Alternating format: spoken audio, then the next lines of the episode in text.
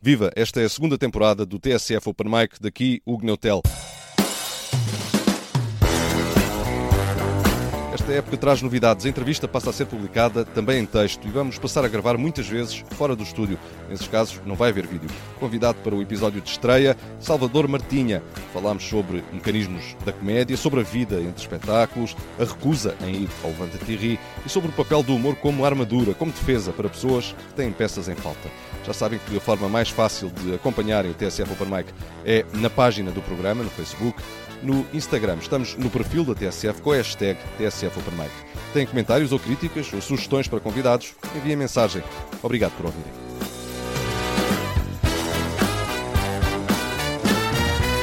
Salvador, obrigado por teres aceitado o convite para vir ao TSF Open Mic. O Cabeça Ausente, que terminou em março, foram 46 datas em 32 cidades, fizeste isto em cerca de 6 meses. No final do espetáculo, tu dizias qualquer coisa como é a altura de pôr o capuz e desaparecer. Sentes de facto essa necessidade de te afastar depois de cada digressão? Sim, por, por dois motivos principais. Um, nem sei se esta frase está bem dita, por dois motivos principais, pode haver duas coisas principais.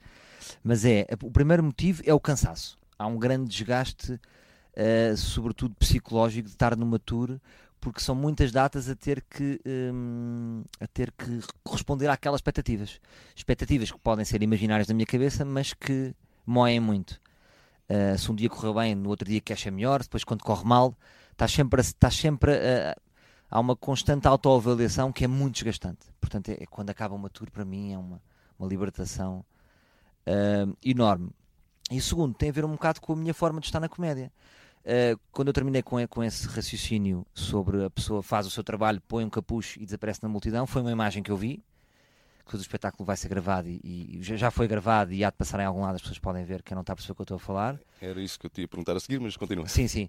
Mas tem a ver com o facto de, eu acho que é a forma que eu mais gosto, que eu me sinto melhor estar nesta profissão, que é, de facto, é fazer, é criar e depois não me interessa muito o outro lado. Ou seja, um, todo o outro lado de, de, o lado mediático, o lado de todo o outro lado, para além do processo criativo e de, e de execução, não me interessa muito. E acho que é um bocado, uh, uh, é um lado acessório. Depois há pessoas que podem tê-lo, podem não tê-lo, e eu sinto melhor em não tê-lo. Acho que sinto-me bem só a falar ou, ou, a aparecer quando realmente tem alguma coisa que eu acho que possa acrescentar. Não tendo, volto ao, ao, meu, ao meu papel de, de, de, pessoa vulgar, porque sempre que uma pessoa faz um espetáculo eu suspendo esse meu papel de pessoa vulgar, que é o que eu sou, mas tu não queres pagar bilhete para ver uma pessoa vulgar, não é? Queres acreditar que aquela pessoa te vai dar alguma coisa. E eu suspendo durante uns 4 meses, ora, tenho aqui uma coisa para acrescentar. E depois volto à minha essência, que é ser uma pessoa vulgar. E, e, é isso que me, que me faz sentir bem. dizias há pouco que o espetáculo foi gravado, claro, e dá, há de aparecer uh, em algum lado, quer dizer que lado é esse, ou pelo menos quando é que ele vai poder ser visto? Uh, não quer dizer, ou seja, o lado já está a 90%, há de ser, há de ser esse lado, não quer dizer só porque, imagina que não é, e depois já, já, já estou aqui a associar-me a uma plataforma ou a um canal, pronto, agora para confundir. mas sim, mas está, mas está em marcha, o, o, já está editado, já há uma pré-compra do espetáculo, é uma questão de, de burocracias. Uhum. Há de ser meses? Uh... Uh, meses, meses, acho que há de ser meses. Uhum. Uh, dizias há pouco que voltas à tua condição de pessoa normal cada vez que terminas uma, uma digressão. O que te pergunto é se já estás a pensar no próximo e em deixar novamente de ser uma pessoa normal. Uh, sim, já estou a pensar no próximo. Ou seja, Mas já estás a escrever? Uh, não estou a escrever, ou seja, estou a escrever estou a pré-escrever, ou seja, já estou a começar a criar a estrutura na minha cabeça, já tenho o conceito, que é o mais importante.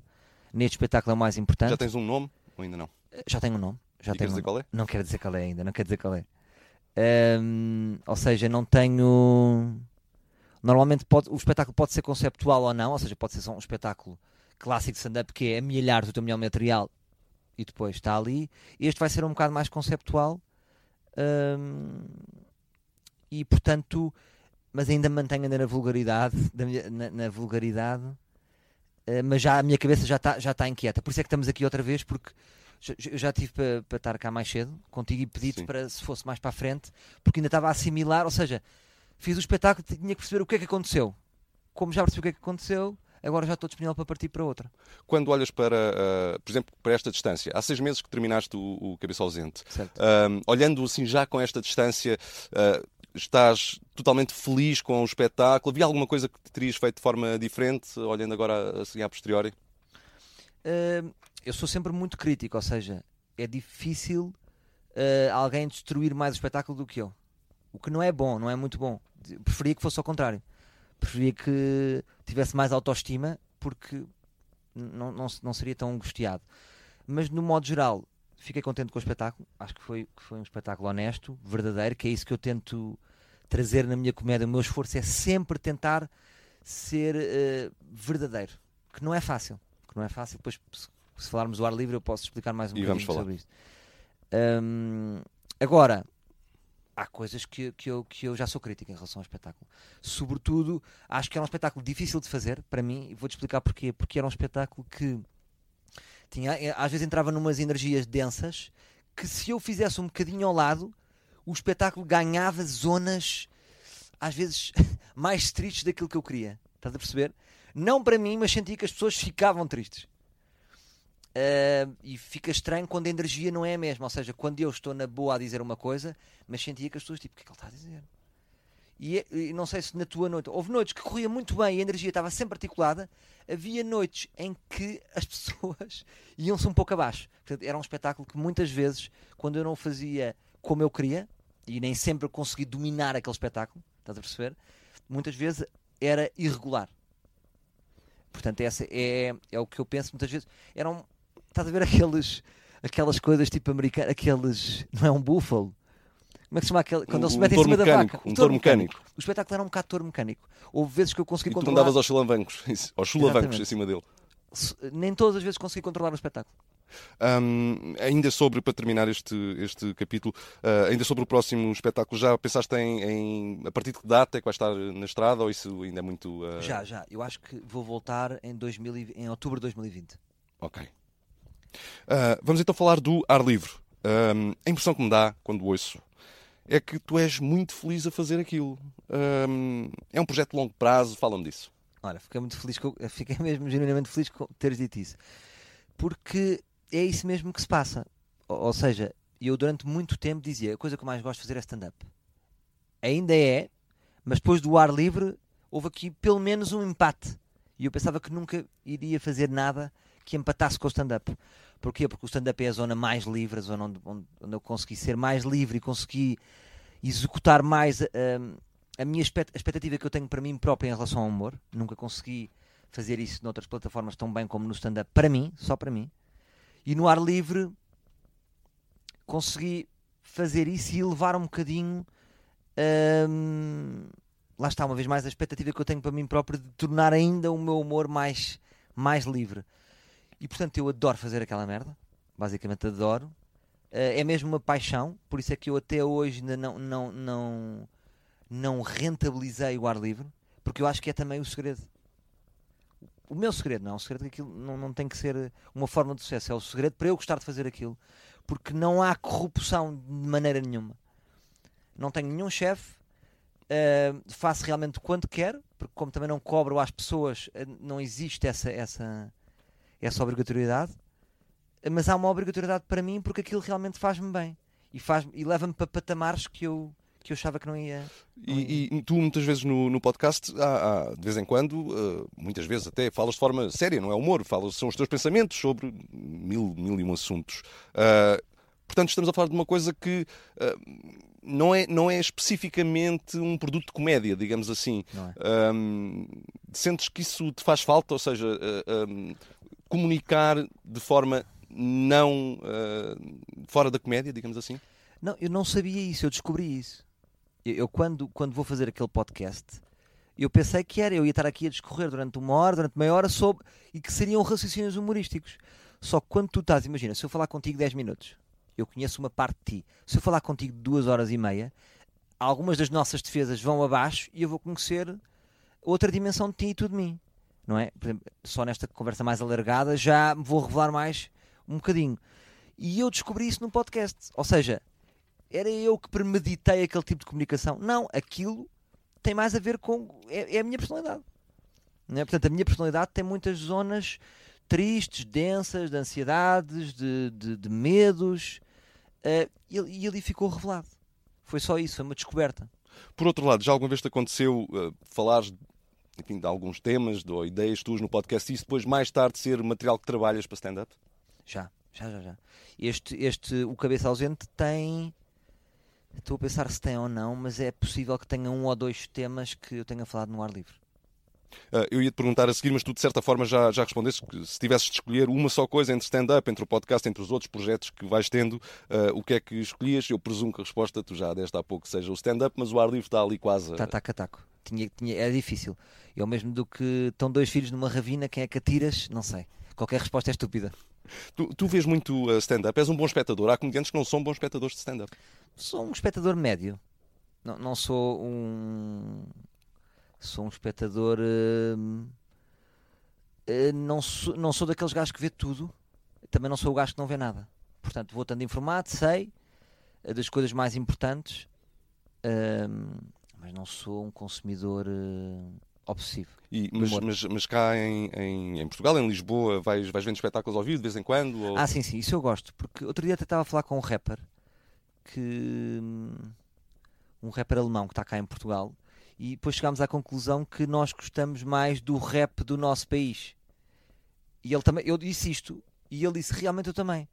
Ou seja, ele gosta muito do hip hop alemão, eu gosto do hip hop português, gostamos do hip hop americano, mas se calhar tenho mais carinho pelo hip hop português. Da mesma forma que, que posso fazer isso com, com humor, posso fazer paralelismo. Percebes? Gosto de. Não sou aquele gajo que está sempre. Perguntam-te uma referência e eu vou logo dizer Steve. Uh, pá, o Steve Bill. Uh, Deita este nome que nem existe, Steve Bill, das nomes próprios. Uh, o Steve Bill para mim marcou-me. Marcou-me, claro, claro, claro que a comédia lá de fora marcou-me, mas tenho muito carinho pela comédia portuguesa. Já vamos falar de, de, comédia portuguesa já a seguir, mas também te perguntava isto: tu consegues desfrutar de comédia sem analisar? Porque és um profissional na, na área, não é? E portanto, consegues desfrutar da comédia sem estar a analisar o que estás a ver? Difícil, ou seja, é difícil, mas quando vou ver espetáculos de amigos meus, noto que me rio. Não sou aquele gajo tipo, ah, ele não se riu. Isto não vai acontecer nunca. Tô, fico envolvido e sou bom público. Acho que, ou seja, rio portanto consigo desfrutar. Agora, depois faço uma logo a seguir vejo aqui, aqui, ali, estou a ver num minuto, não é? Claro, claro. Mas consigo desfrutar ao mesmo tempo. Eh, como é que olhas para o estado da arte da comédia em Portugal? Estamos bem entregues? Acho que estamos fortíssimos. Acho que, acho que estamos num pico. Não é? Acho que já, já houve pico, já houve baixo, já houve pico, estamos num novo pico. Eu diria que este pico é o maior pico de sempre, não é? E, e que acho que ainda vai haver outro pico, não é? Mais para a frente, mas agora estamos a ver claramente um pico. Uh, pelo, pelo, menos nos, nos patamares, eu, eu, por facilidade de linguagem vou dizer mais baixo, que é o dos Sim. open mics, tem surgido muitos espaços onde, onde nascem uh, comediantes. E, é isso, incrível. e até uh, com uma novidade que desde há um ano, cerca de um ano, muito espaço em inglês, stand-up em inglês. Eu sei, eu sei, eu estou a par disso e tenho curiosidade por acaso de não vir em Marete inglês e gostava. É, é, é, uma alteração, é uma alteração muito grande. Mas tudo isto leva-nos para as escolhas que fizeste para trazer ao programa. Eu precisava dizer isto antes. Eu desafio sempre os convidados a escolherem nomes de stand-up, de que gostem, e até agora toda a gente escolheu nomes internacionais da história, é nomes históricos é a do história do Steve Bill. Uh, é o Steve Bill, não é? é neste, Bill. Caso, neste caso, o Steve Bill foi o Louis C.K., Richard Pryor, Chappelle, o Woody Allen, enfim, uma série de nomes que, que as pessoas já escolheram. Tu fizeste outra opção. Queres dizer qual foi? Fiz. Eu trouxe dois amigos, uh, dois comediantes portugueses, que eu gosto. Uh, a primeira escolha, falamos da primeira escolha agora, Sim. não é? Então, a primeira escolha é o Manuel Cardoso, que é um humorista que eu gosto bastante um, que é que eu acho que me traz sempre. O que é que ele me traz? Eu penso sempre nos humoristas, o que é que eles, o que é que eles me acrescentam? Ou seja, traz-me sempre bons ângulos. Eu quando vejo o stand-up dele ou, ou, as crónicas dele, que ele escreve muito boas crónicas. E também está na equipa do, do Ricardo Araújo Pereira. E está na equipa do Ricardo Araújo e muito bem escolhido. Uh, traz-me sempre ângulos novos. Ou seja, eu não tinha pensado neste ângulo. Um, é um rapaz extremamente politizado, um, o que é bom, o que também não existem muitos humoristas uh, com aquele estilo de humor, não é? Portanto uh, ele está-se a destacar um bocado por aí. O seu stand-up não é tão político, não é? ou seja, ele se calhar nas crónicas vai mais numa linha de Ricardo Aruz Pereira e tem crónicas mais sobre política, mas o stand-up dele já não é tão, não tem, essa, não tem tanto essa componente política, o que revela alguma versatilidade dele. Uh, portanto, eu gostava de ouvir um bocadinho de, de Manuel Cardoso. E é isso que vamos uh, fazer. Vamos escutar um beat do Manuel Cardoso no Levanta-te e Ri com a cortesia da SIC. Eu sou jovem, uh, mas eu sinto que a grande diferença de estilo de vida não acontece entre a minha geração e a mais velha, mas entre a minha geração e a mais nova. Um, como é que eu vou explicar disso? Eu, eu sinto que não tenho a capacidade que os putos de hoje têm para sacar fanfa. Ok, os putos são fortíssimos hoje em dia. Eu nunca tive a capacidade, nunca tive o conhecimento científico, nunca tive as ferramentas ao meu dispor que os putos de hoje têm para mandar fotos de picha, ok? A vida dos putos, dos putos de hoje baseia-se à volta de fotos de, de, gaita, ok? E não estou a falar de putos de 15, 16 anos. Logo, hoje em dia é putos de 11 anos. Logo, grandes chapas dos seus mini caralhinhos. É incrível. Quer dizer, na minha altura, mandar uma foto de pila era uma coisa nojenta, ok? Era uma cena feia. Hoje é só outra maneira que eles têm de dizer oi que fazes uns aos outros. Vocês podem não ter noção mas a fotografia de badalo profissionalizou-se, ok? Putos usam GoPro nos boxers. Selfie stick no stick. Fazem sessões fotográficas de mini caralhinho, de triquini para a Benetton com tomate de fora fazem obras de arte, obras de arte de picha. Qual Maria Helena Verde da Silva? É o, é o Martim do Sétimo A, com aquela pizza gorda que é o maior artista da sua geração. Obras de arte. Qualquer dia, a Joana Vasconcelos, ok? Pega nestes pequenos artistas do Pirilau, ok? Obriga-os a fazer circuncisão para usar o prepúcio deles numa instalação em Versalhes chamada homenagem ao povo judeu, meus caros.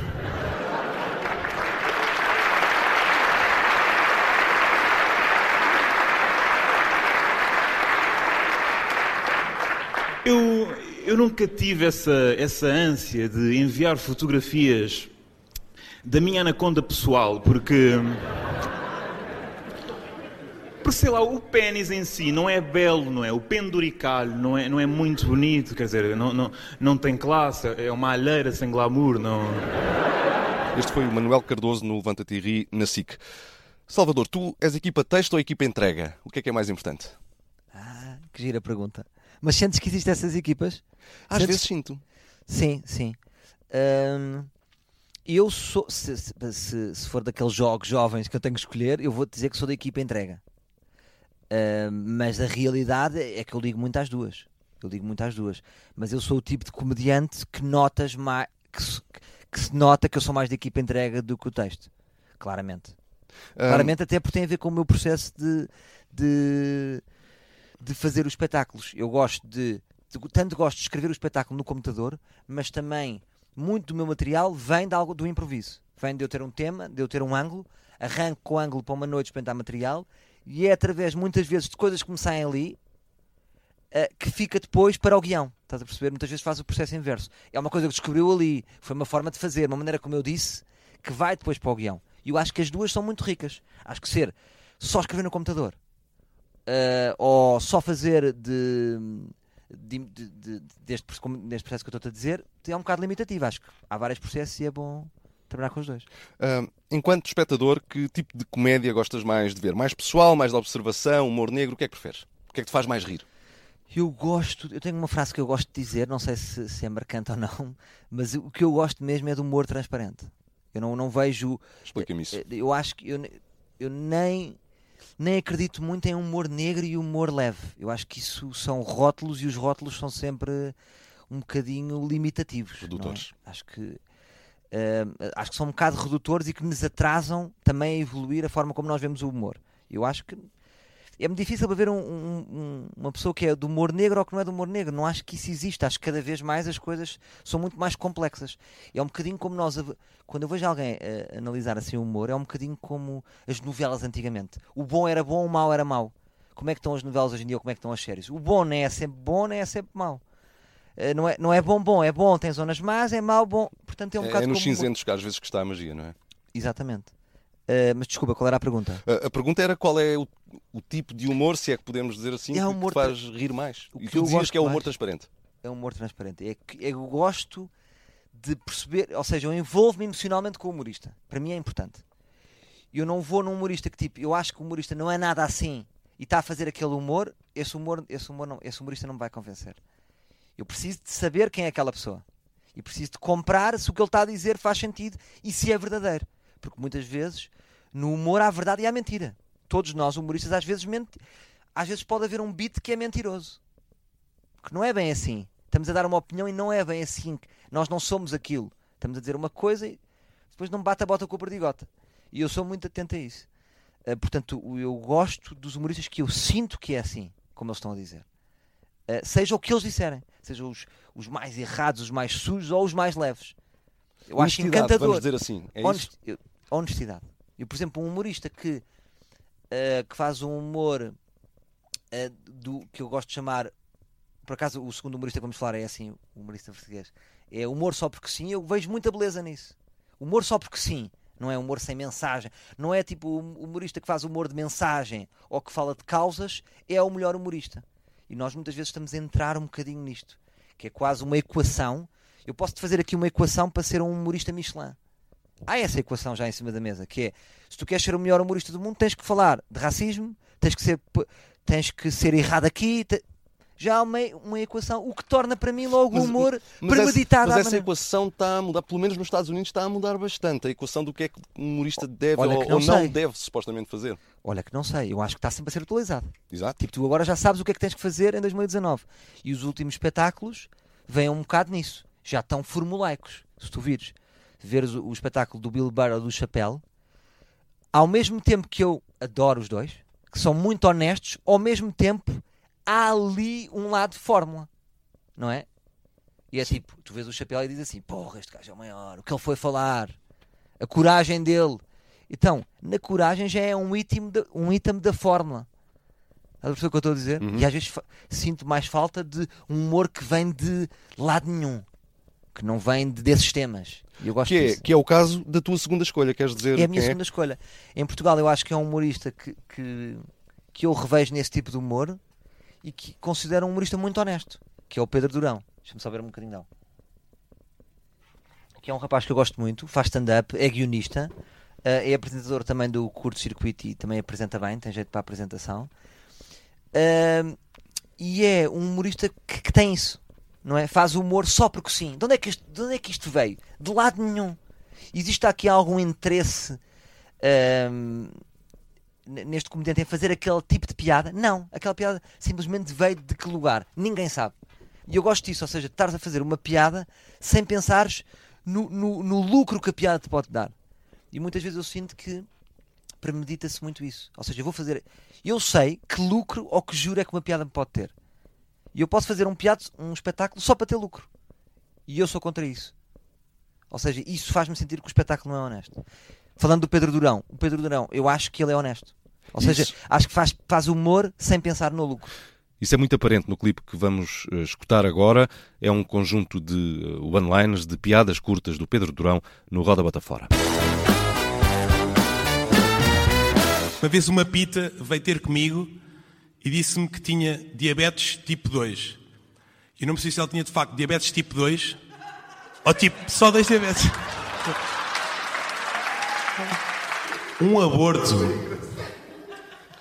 é alguém que não tinha média para entrar na faculdade da vida.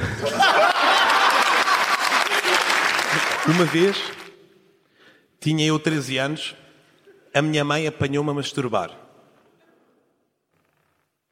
Desde esse dia que nunca mais jogámos à apanhada. Eu vi um carro gay.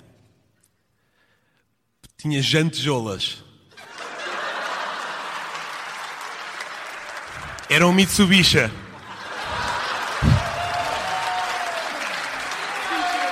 Se eu disser, para mim os chineses são todos iguais, é racismo ou comunismo? Eu tenho um amigo que é drogado e adora danças de salão. A dança favorita dele é o chá-chá-charro.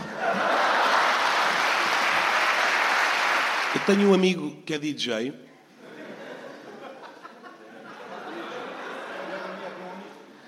e acorda sempre todo ressacado. Deve ser das misturas. Eu às vezes fico com tesão no autocarro, arranjei uma maneira para disfarçar. Meto uns óculos e uma peruca na picha. Minha frase favorita do Rei Leão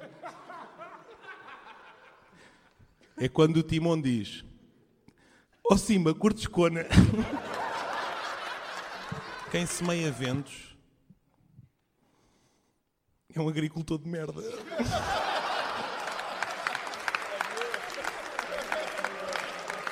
Nunca comi o meu prato favorito. Porque a Lucia me fodeu os dentes todos.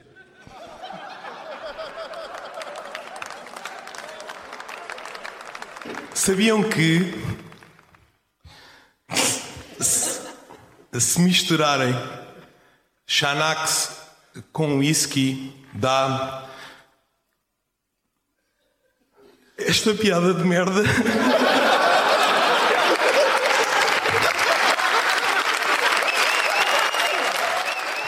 No ar livre, aqui há uns meses, disseste isto. A minha felicidade depende muito da minha independência intelectual. Sempre que tenho que fazer concessões, fico triste. Podia ser mais popular, mais mainstream, mas não ia ser feliz.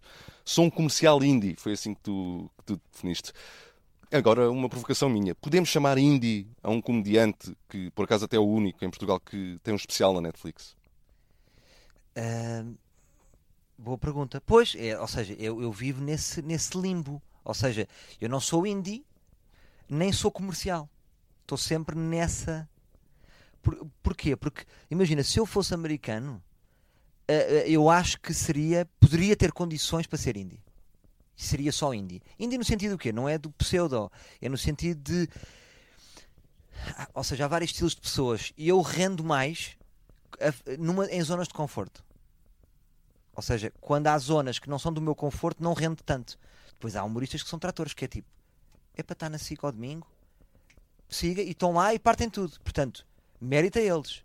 Não é desvalorizar. Já agora, eles não, não, não te convidaram para ir lá? À nova versão do, do Levanta-te e Ri? Convidaram, convidaram, convidaram. E tu? Uh, não me sinto confortável. Lá está. Uh, porquê?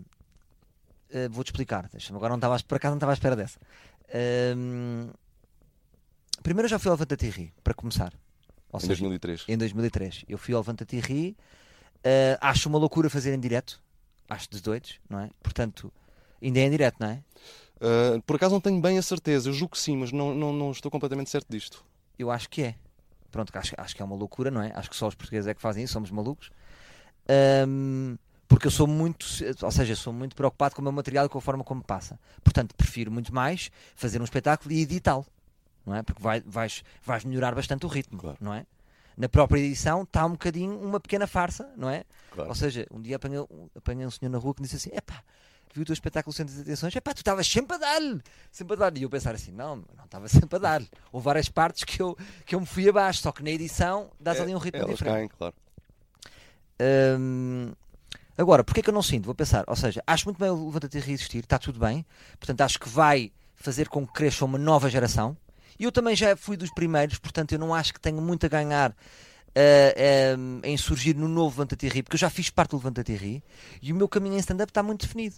Ou seja, eu já tenho o meu público, uh, claro que dá-me sempre jeito mais público, mas já habituei as pessoas já habituei as pessoas, como é que eu tenho a dizer isto? a ver-me daquela maneira. Já sabem que eu, uma vez por ano ou dois em dois anos, tenho um espetáculo, que vou fazê-lo, que vou gravá-lo e vou passar cá para fora. Portanto, eu estar a ir a um programa a queimar 10 minutos, eu nem, nem, escrevo já dessa forma. Eu não escrevo 10 minutos para queimar. Ou seja, eu estou dois anos a pensar num espetáculo. Um, faço o espetáculo e depois filmo o espetáculo. E também, e também não faria, obviamente, sentido ir lá experimentar, seja o que for. Portanto... Não fazia. Agora, uh, acho que podíamos ser mais relaxados. Se calhar podíamos. Portanto, aí dou, dou, dou razão à produção do Levanta-te e que deve pensar isto. Por exemplo, um programa como o Levanta-te e no Brasil iria correr melhor porque os brasileiros são mais relaxados. Tanto fazem isto como eu estou a dizer. Não é? Estou a imaginar um Fábio Porchat. Iria fazer como eu estou a dizer e ia também lá 10 minutos. Porque eles estão-se a cagar e nesse sentido eles são mais saudáveis do que nós. Não tem a ver com que são mais. Também podem ser mais trapalhões, mas são mais saudáveis de cabeça. Nós somos um bocadinho europeus neuróticos. Não deixo de ser um europeu neurótico. E vou, e como é que é? E depois a luz do público está demasiado aberta. Por exemplo, só isso, não é? Aquilo está, a luz está completamente a estalar. Que é diferente da forma como eu faço espetáculos nos últimos 10 anos. Sim. Isso é uma diferença. A própria energia, as próprias pessoas que estão lá não estão lá para me ver, não é? Estão para lá para ver o programa. As pessoas que vão ver os meus espetáculos estão familiarizadas com o meu humor. É isso que me interessa mais. Portanto, há uma série de questões, mas acho muito bem que o Levanta-te e e acho que tem tido imenso sucesso. Hum, E já vimos Voltando- dois beats e vamos ver dois beats do, cedidos pelo Levanta-te e ri, portanto é positivo. pronto. Hum, voltando ao, ao comercial indie. Ah, ok. É então difícil encontrar esse ponto de equilíbrio entre ser suficientemente popular para poder ganhar a vida, mas ao mesmo tempo suficientemente genuíno e honesto para dormir descansado. Claro. Vou- Vou-te dar um exemplo. Tem a ver, eu penso sempre no meu conforto, porque é como eu te digo, epá, tenho 36 anos, eu já percebi o que, é- como é que eu rendo. Eu rendo no meu conforto. Eu não gosto de estar desconfortável. E isso vai mudando, é flexível. Às vezes estou confortável, às vezes estou desconfortável. Pronto. Vou-te dar um exemplo muito claro. Quando surgiu o Vale Tudo, eu fui sempre convidado para fazer o Vale Tudo. Não, para mim era impensável estar a fazer macacadas. Macacadas, estar a descer aquele, aque- aquele cenário inclinado, aquilo não tem nada a ver comigo. Nada, nada. Ah, mas eu tinha lá dois amigos na altura, não era? Que era, era o César Mourão e o Mazarra, que é dos meus melhores amigos, o Mazarra. Passou um ano, passou dois, passou três, passado quatro anos eu senti-me confortável para lá ir. E fui. No primeiro ano impensável, no segundo impensável. Tipo, como é que vocês vão? Era, era a minha... Ao quarto ano, por que não? Ou seja, tem a ver também com o que tu fazes fora disso. Fui-me estabilizando, ou seja, o meu percurso independente foi ficando mais estabilizado. O que, ou seja, tenho sempre esta base, o que me permite poder fazer assaltos ao mainstream. E é assim que eu me vejo no futuro. É, se tudo correr mal, não é se tudo correr mal, ou seja, não é este o raciocínio, é, tá- o meu percurso independente está-me a correr bem. Eu posso viver só do meu percurso independente. Eu, eu fiz por isso, eu posso ver do meu stand-up, do Sou Menino para Ir, do, do- o próprio ar livre não, não, não me trazendo rentabilidade direta, traz-me pessoas ao- aos espetáculos. Depois faço também stand-up para empresas, o que vou buscar às vezes alguns rendimentos. Portanto, eu posso viver da minha independência. E estou feliz com isso. E à medida que esse conforto vai avançando, eu sei que volta e meia tenho que ir buscar o olho ao mainstream. Porque eu sou português e não sou americano e eu ah, tenho outros objetivos para a minha vida, não é? Por exemplo, vou dar um objetivo muito simples, que é eu gostava de ter uma casa. Não tenho uma casa. Portanto, eu tenho que fazer por isso. Claro, claro. Hum, Que é tão simples quanto isto. Claro, e faz claro. parte da minha felicidade ter uma casa. Claro, claro, naturalmente. Hum, eu também uh, desafio sempre os meus convidados a escolherem, uh, enfim, é uma espécie de tortura que eu faço a toda a gente, mas a escolherem um, um beat deles próprios para podermos falar um bocadinho sobre isso. Queres dizer o que é que escolheste? Sim, é uma tortura, mas já estou confortável também. Que era uma, era uma piada que eu fiz anos e anos, que era sobre as calças skinny, logo no momento em que saiu as calças skinny, porque tem um, por exemplo, agora já está completamente datado. Só que eu depois já fartei-me daquela, já não podia ouvir aquela piada. Mas trouxe-a porque na altura era uma piada de guerra. O que é que eu chamo uma piada de guerra? Que é, é aquele. Imagina, quando ia a uma empresa, também levava essa piada. Porquê? Porque resultava sempre. Um bocado pela entrega da piada, se queres. Ou seja, a piada tem mais piada pela entrega do que pelo próprio texto, na minha opinião. Portanto, eu trago-te aqui uma piada tanque, que já não me faz sentido, que nunca mais a disse, nem vou voltar a dizer, porque eu mato as piadas e não, não as repito, tem liberdade de validade, mas que na altura me acompanhou, era tipo uma amiga. Lá, lá, vou para uma empresa fazer um espetáculo em Évora, porra, tem que ser, tem que levar estas calças skinny. Que é o que vamos ouvir agora, uh, que é um, um, um beat extraído do teu especial que está disponível na Netflix. Vocês estão a par do problema de calças que temos hoje em dia. Não há calças normais. Eu entro numa Zara. Olha, minha senhora, desculpa, estou desconfortável. Não há calças normais. Ele quer normais, Paulo! Não há. As calças são todas skinny. Só este nome é nojento, não é? Skinny. Skinny. Como é que são aquelas calças? Estamos a falar de uma calça que as nossas coxas ficam tão apertadas que parece que cada coxa tem um koala a asfixiar. Asfixiar a coxa. Morre, cabra. Morre, vais morrer, cabra. Aqui até é fixe, de repente é uma pinha. Rabo de Simão Sabrosa. Oi?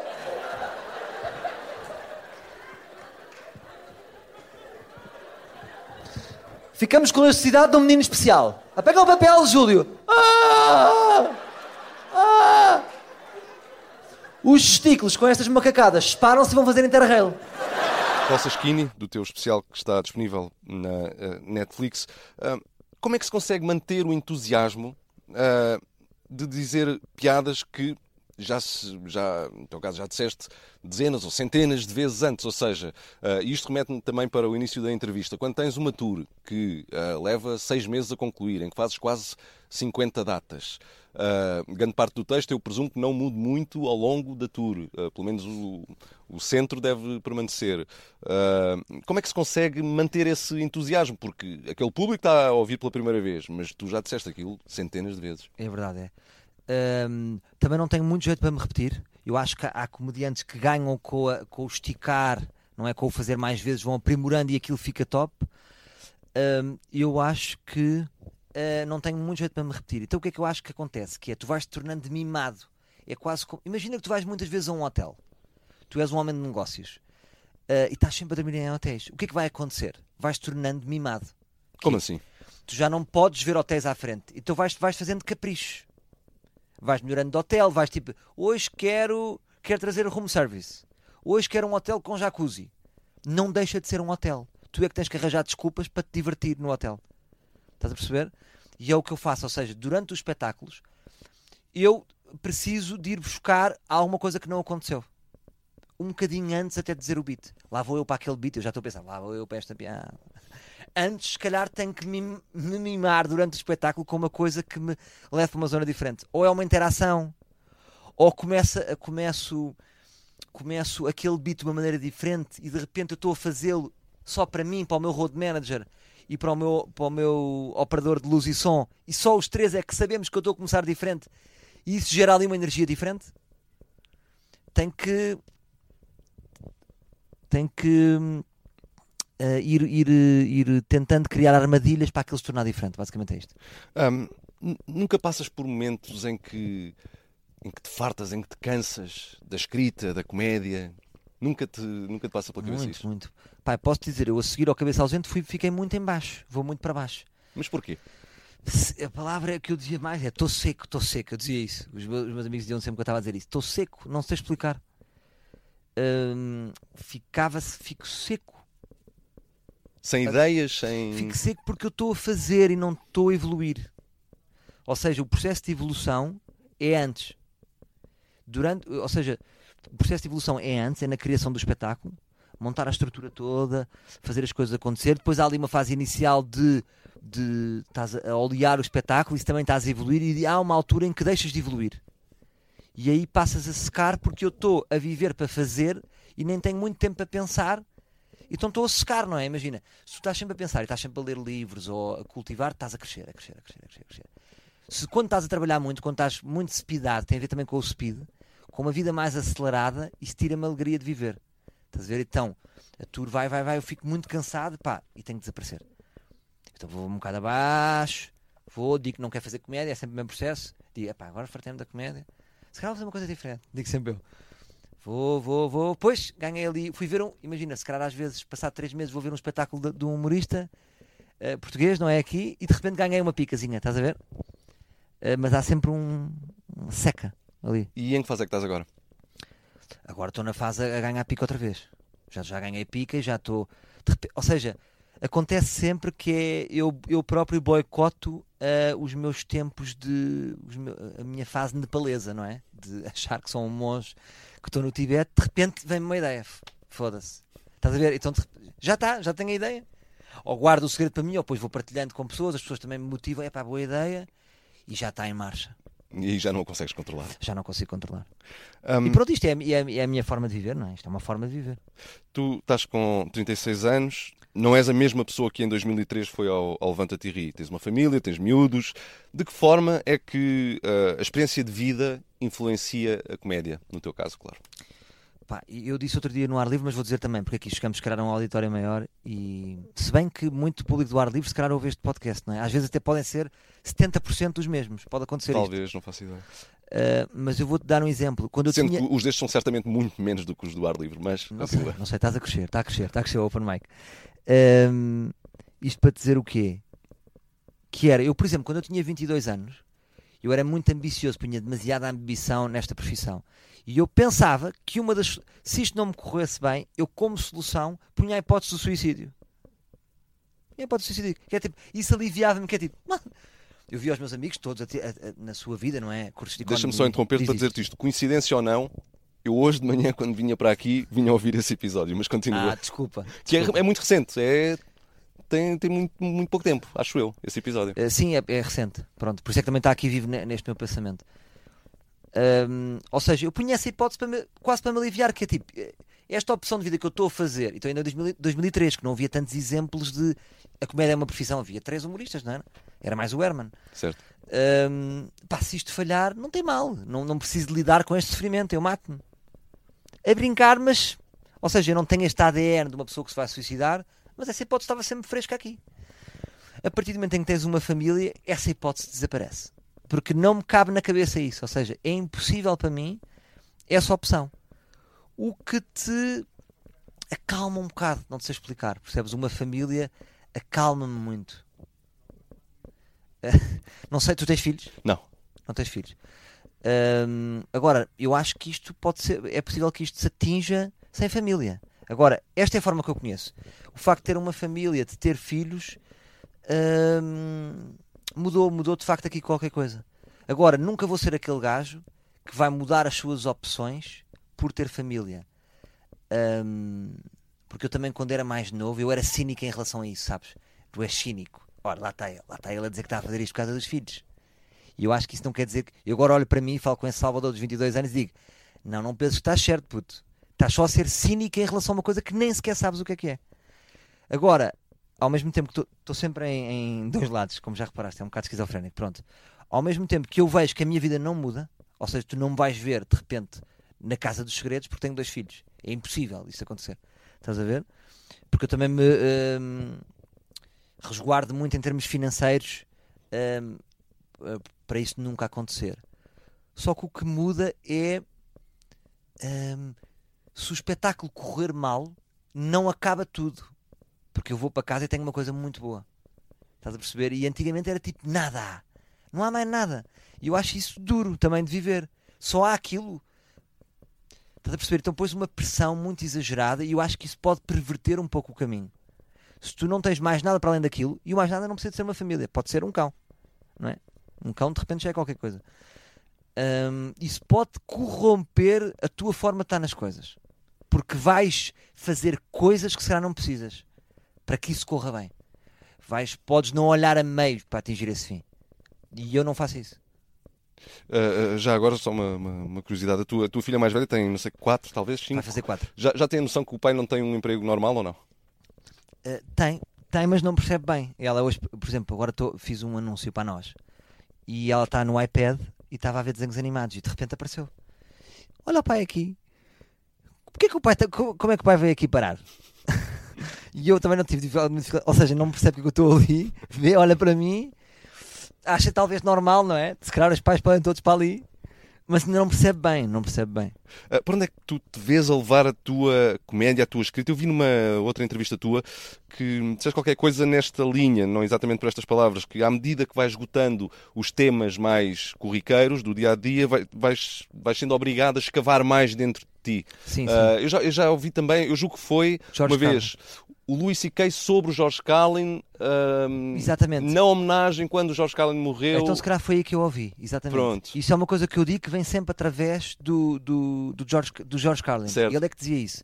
Ele dizia que primeiro fazes piadas de supermercados, primeiro fazes piadas de aeroportos, fazes todas as piadas possíveis, fazes piadas de rádio. Quando acabaram tudo, começas a ir para ti.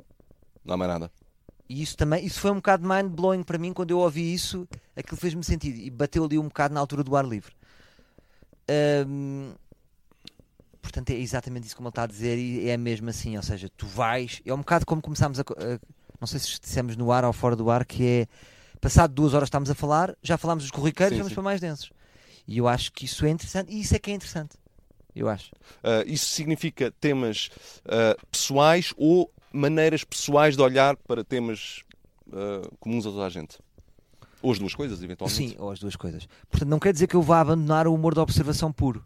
Eu acho que estamos sempre a tempo, não é tipo, eu não penso assim, piadas de supermercado já foram feitas. Não, isso não faz sentido porque os supermercados nos anos 90, todos os comediantes que fizeram piadas de aeroportos nos anos 90 não têm nada a ver com os aeroportos de 2019. Claro. Não havia terrorismo que havia, portanto, há toda uma série de circunstâncias. A circunstância muda. Portanto, uma piada do supermercado pode estar sempre atual. Pronto, portanto, para mim está sempre a valer esse tipo de humor. Mas também o humor mais denso é uma coisa que me interessa. Ou nem sequer o humor, interessa-me a densidade Com a tal transparência que falavas há pouco. com a transparência. Isso interessa. Uh, eu também desafio sempre os meus convidados a relatarem aquilo que nos programas parecidos com este, mas nos Estados Unidos e Inglaterra se chama o Worst Time I Bombed, aquela vez em que correu mesmo mal. Uh, tu há muitos anos não tens disso, mas certamente no início de carreira deves ter tido. tenho. Queres, queres relatar algum, algum episódio Tenho, desses? estamos sempre a tempo de ter. Isso aí também, também não existe. Ou seja, eh, tanto foi quando era novo como agora pode acontecer. Está sempre. Pode Ou seja, nos espetáculos, eh, nos meus espetáculos é mais difícil, porque há sempre ali um mínimo olímpico que tu garantes, até porque a maior parte das pessoas que vão há uma predisposição porque gostam de mim. Portanto, não me vão para ali a tirar tomates, mas também há uma grande fatia que vai pela primeira vez. Portanto, isso pode acontecer. Mas vou-te dar um exemplo. Ahm, dois exemplos, um atual e outro antigo. Por exemplo, houve um festival de comédia em 2003 que era o Comedine, que foi para aí a minha sétima atuação, em que ninguém riu do princípio ao fim. Foi impressionante. Co- Silêncio. ninguém- ou seja, e até tinha as boas condições, portanto, era no. Era no sabes o auditório que há ali no- eh, na Avenida de Roma? Não sei que é É Lisboa. o Fórum Lisboa. O Fórum Lisboa, pronto. Portanto, foi no foyer, imagina, estavam 200 pessoas e eu tive, era para fazer 20 minutos, que nem tinha 20 minutos, repara a loucura na sétima atuação, e fiz tipo, imagina, 6 minutos e 40 de bombing total. Portanto, foram 6 minutos e 40 de silêncio sem nenhuma gargalhada. Tipo, silêncio. Como é, como é que se lida com uma situação dessas? É perceber o que é que aconteceu, ou seja, não São estava... circunstâncias especiais também, porque hoje é- seria impensável alguém, à sétima atuação, estar a, a atuar uh, Num enfim, festival. Num, num festival. Sim, claro. Ainda cima que- com, com comediantes internacionais. Eu acho que fui a seguir a um comediante que até veio ao Levanta-te que era o Elliot, que fazia humor físico.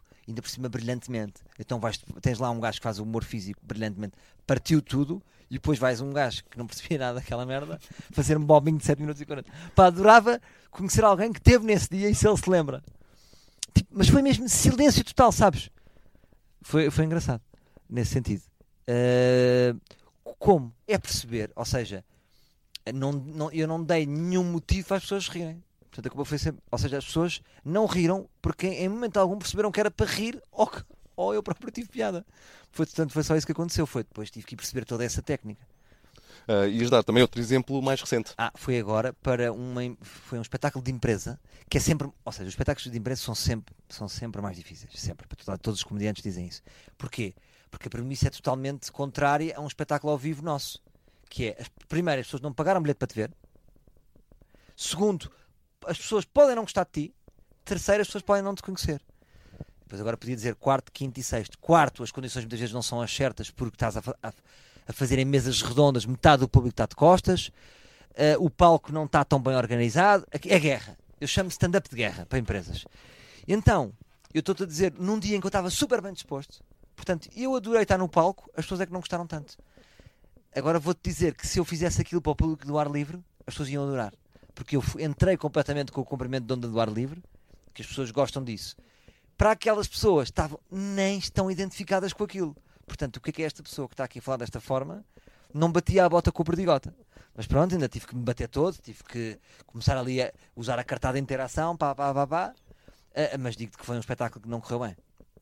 Uh, última pergunta, é sempre a mesma para os convidados todos. Salvador, porquê é que tu gostas de fazer as pessoas rir? Não se. eh, Ora, vou-te responder assim, por isso é que eu acho tão interessante a densidade. eh, como fosse densidade, não sei se esta frase é. Mas, mas acho interessante porquê? Porque acho que os humoristas muitas vezes vêm para o humor justamente para combater, a- para fugir dessa densidade. Eu acho que é assim que viemos todos para o humor, não é? E é um bocado uma defesa, não é? Quando estás a fazer rir, quando estás, estás sempre no controle da situação e não se vai a ti. Eh, portanto, eu acho claramente que eu agora estou a passar uma fase interessante a nível de, de pensamento, justamente porque eu estou a compreender porque é que eu vim para o humor. Venho claramente para, para controlar ou fugir um bocado destas zonas que eu agora estou à procura. Percebes? Como assim? Explica-te melhor. Ahm, como é que eu tenho a dizer? Eu acho que era, um- era, era um, um miúdo tímido, não era? Ahm, então o humor era uma forma de eu me agigantar. Era? Era, era o meu truque que eu tinha para ser validado. Porque eu tinha, tinha alguns medos, não é? Medos, medos que se mantêm até hoje. Uh, portanto, eu acho que bem, acho que é um super poder o humor que tu desenvolves. Quando, ou seja, é uma, é uma. Eu acho que o humor se, se, desenvolve quando há outras características tuas que estão muito em baixo. É, é como se fosse uma armadura contra. É uma armadura. Eu acho que, por exemplo, a probabilidade de uma pessoa que não tem um olho ou que é coxa desenvolver o seu humor é grande. Porque tem aquilo em falta, porque tem aquele, porque tem aquele problema. Falta, exatamente. Por isso é que se diz isso das. Por exemplo, uma pessoa muito bonita é, é, é mais difícil uma pessoa muito bonita ser um, ter o humor muito apurado porque ela, porque ela não precisou. Ver, uma pessoa muito bonita, basta rir-se e diz, pá, entra aqui uma miúda gira, e ela está ali, ri-se para nós e derrete-nos. Só com um sorriso, nem precisou de falar, não é? Uh, quando há outro desequilíbrio, que não tem que ser sempre estético. Ou seja, pode haver pode ser qualquer natureza, e claro. Há, e há humoristas bonitos e humoristas bonitas, uh, mas há sempre um desequilíbrio. Todos os que eu conheci têm um grande desequilíbrio. Tem a ver com muitas coisas, tem a ver com a relação com os pais, com, com abandonos, com desgostos, com passados difíceis. Não conheci ainda nenhum humorista que não, foi sempre, a vida correu-me sempre bem. Isto não existe. Também Salvador. não correu a ninguém, né? Também não, a vida não correu assim bem a ninguém. Salvador, obrigado. Muito obrigado.